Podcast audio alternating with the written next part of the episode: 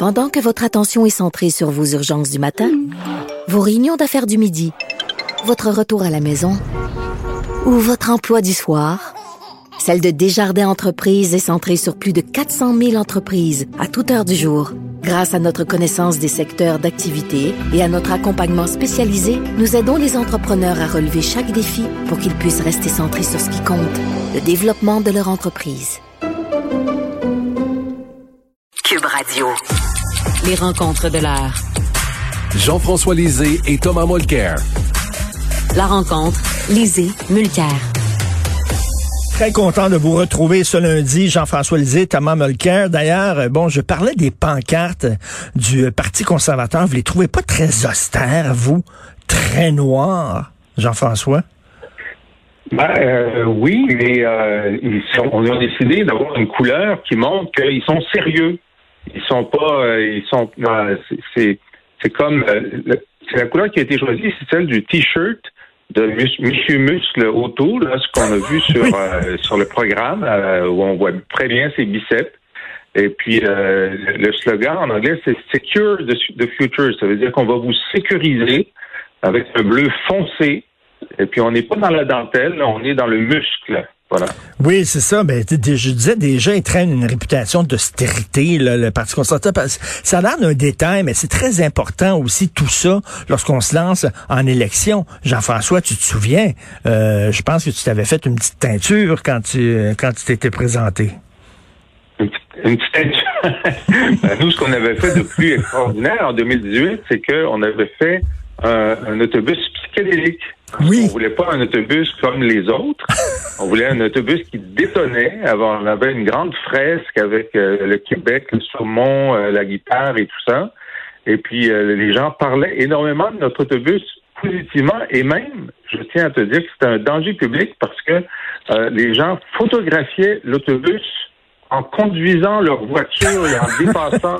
J'ai dit, eh, imagine si, euh, a la- l'autobus de l'Isée fait deux morts, sur la route. Je voulais pas avoir cette manchette-là en pleine campagne électorale. Et, Thomas, je, je me pose une question. Est-ce que en 2021, on a encore besoin de pancartes dans les poteaux pour mener une campagne électorale? Il me semble que ça fait vieux, non? on ne pourrait jamais sous-estimer le point auquel le monde ne suit pas la politique. Euh, les- c'est absolument inutile.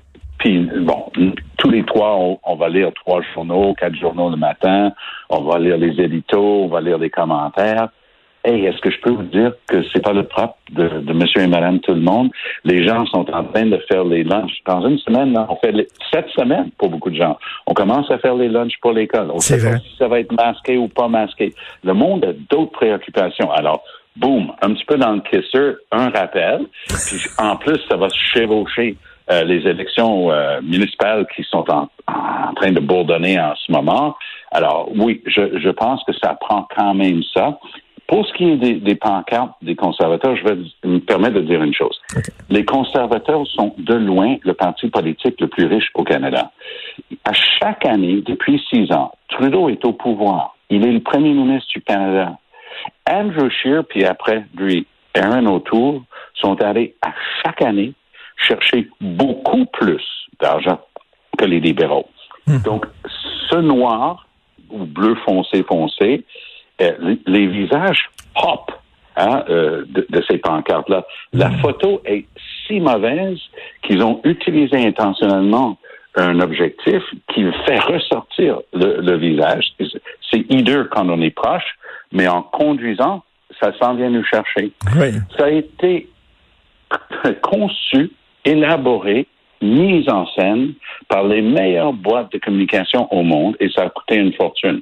Moi, nous, ce qu'on- je vais vous en raconter une bonne. Nous, au NPD, on n'avait pas des bidous comme ça, on n'avait pas des sous comme ça. Mais là, un, un de nos meilleurs organisateurs, euh, Raymond Guardia, pour le nommer, il arrive avec un truc en, en carton un jour. Il dit, voici notre nouveau truc pour euh, mettre dans les boîtes à lettres. Ben, je dis, c'est un peu surdimensionné, tu sais, d'habitude, c'est plus petit. Il dit, non, ça, c'est la dimension. Je dis, comment tu sais? Il dit, parce que c'est la dimension utilisée par le Parti conservateur, puis ça leur a coûté une fortune pour savoir la bonne taille, et puis nous, on va juste les copier. Alors, c'est- vraiment savamment songé, cette affaire-là, même si Richard, je peux pas être plus d'accord avec toi. C'est sombre, Ah c'est ouais. laid, c'est tout ce que tu veux. Mais on, on va voir. Mais c'est en train de marcher. Je sais pas si vous avez vu le sondage Nanos. En fin de semaine, Nanos c'est une boîte respectée. Et euh, Nanos euh, les met, au, au moins pour le, le vote cru, là, le- la, la course de cheval, euh, la course de chevaux, euh, on est en train de les mettre euh, nez à nez. Alors, Ben oui, donc, donc- après dix jours. Donc, Jean-François, ça se resserre, là. Faut se faire- Je veux juste dire une chose sur les pancartes et à dire ce que Tom a tout à fait raison. Euh, en- la principale information que l'électeur reçoit du fait qu'il y a une élection, c'est les pancartes. C'est Ah pas oui. les journaux, c'est pas Cube Radio, c'est Hmm. pas, c'est les pancartes.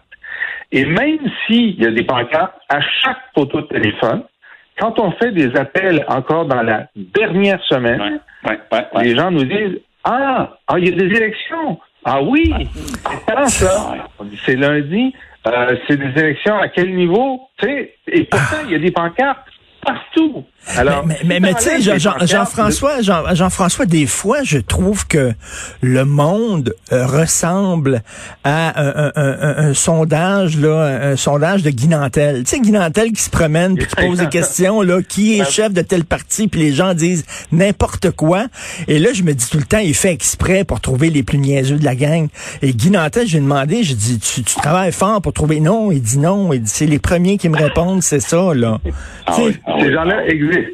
Et les gens très informés existent aussi. Hein?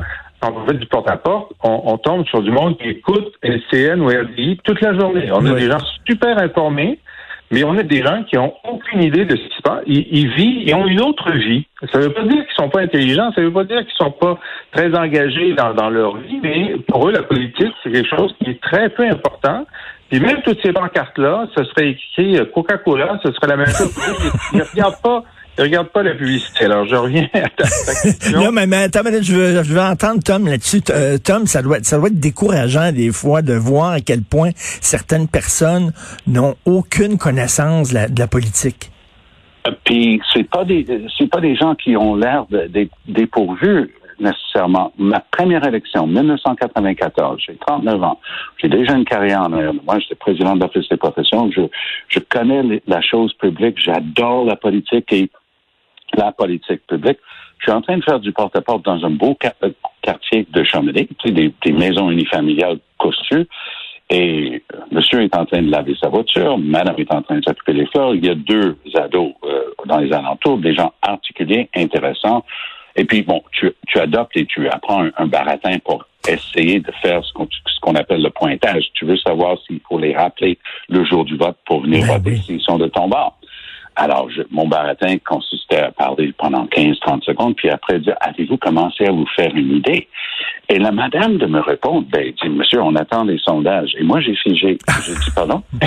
On attend les sondages. Comment est-ce qu'on peut savoir comment voter si on n'a pas les sondages? Alors, là, tu le reçois en, ça, c'est vraiment une douche froide parce Ben que ouais. justement, tu te dis, là, je suis pas en train de parler avec euh, des étudiants au début du secondaire. Là, Là, je suis en train de parler avec des, des adultes, avec une maison, puis la, la capacité de, de payer tout ça, puis donc ils ont un boulot conséquent, etc. Et, et lui, il a ren- renchéri. Il a dit, ben oui, on- on- les, sondages vont nous dire comment on doit voter.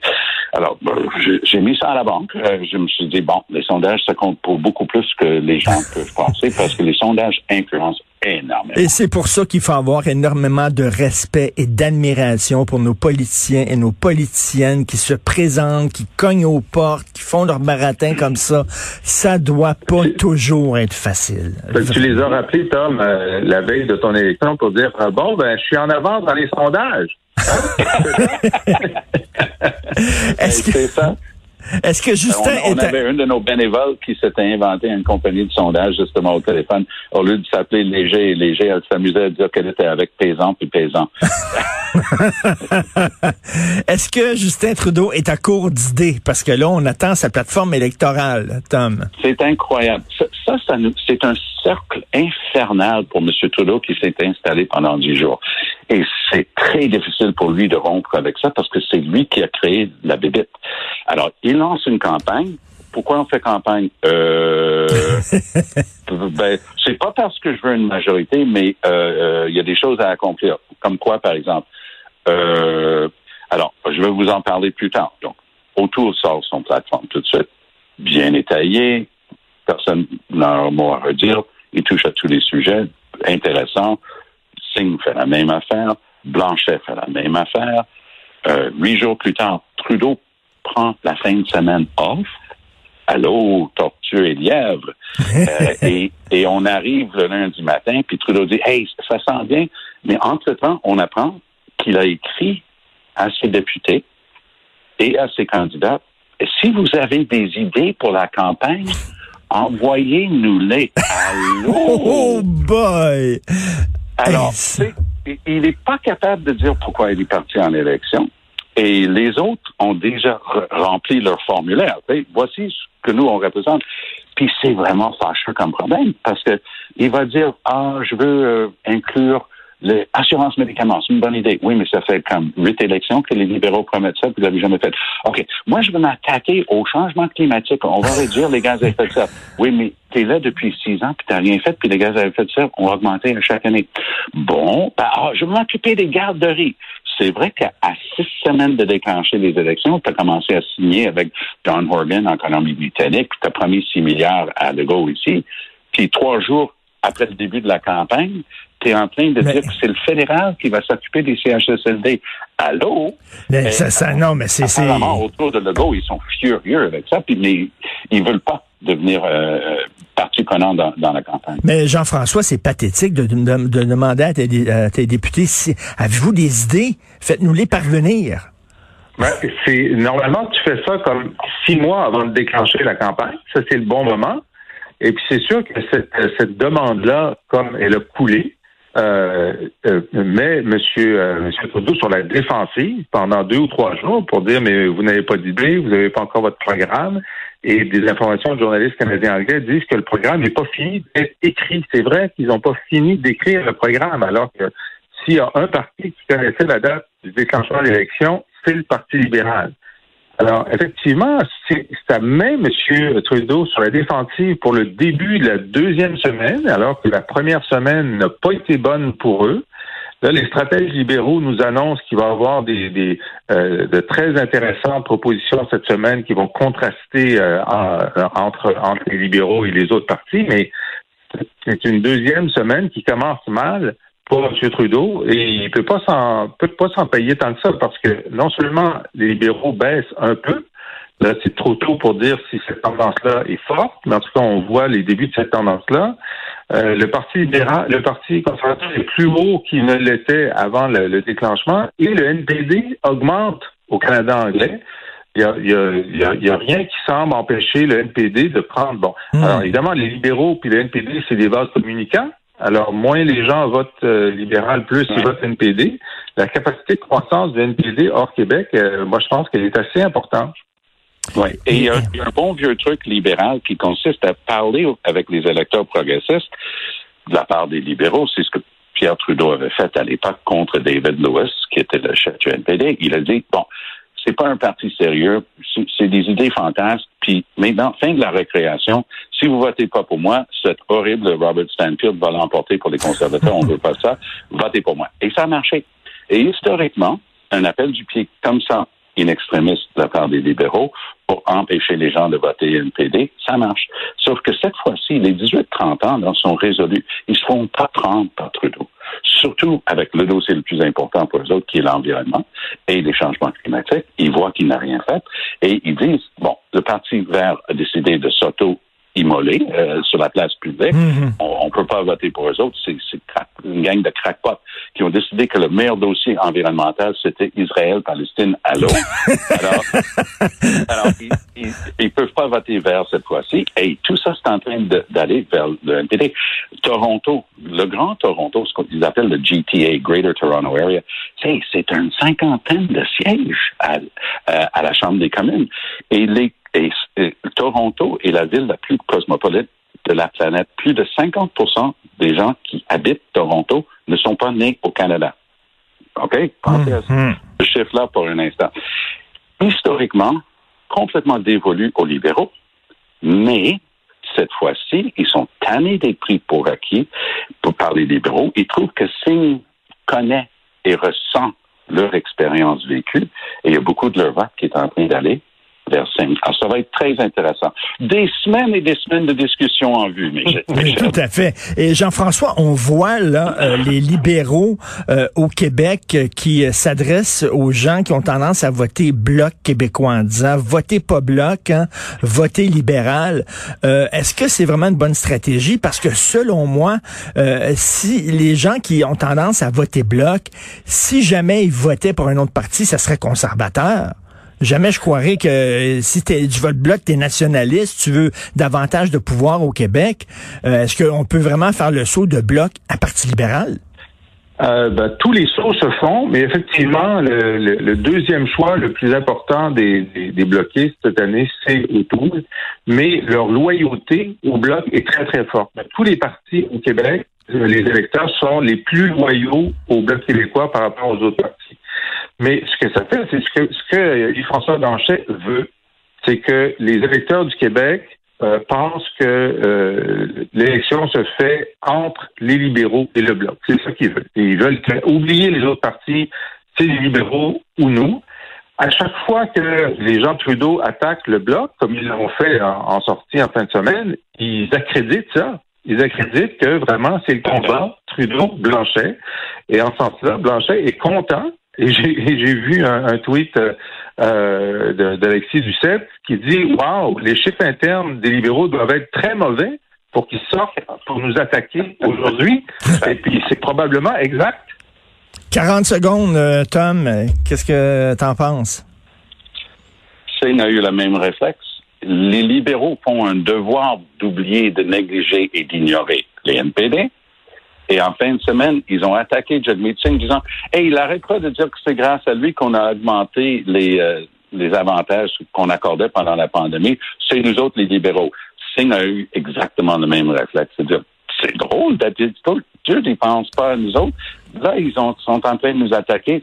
Ça doit être parce qu'on est en train de les faire très mal. Ben oui, ah, non, non. Ben, puis le, regard, des fois, de Justin, il a l'air vraiment d'un chevreuil pris dans les phares d'une automobile. Oh, et, oh, oui. et oui, et demain, je veux vous entendre, je veux que vous me disiez, c'est quoi vos promesses électorales préférées euh, jusqu'à maintenant? Merci beaucoup, Jean-François Lisée. Merci, Thomas Mulcair. Salut. Bonjour, demain.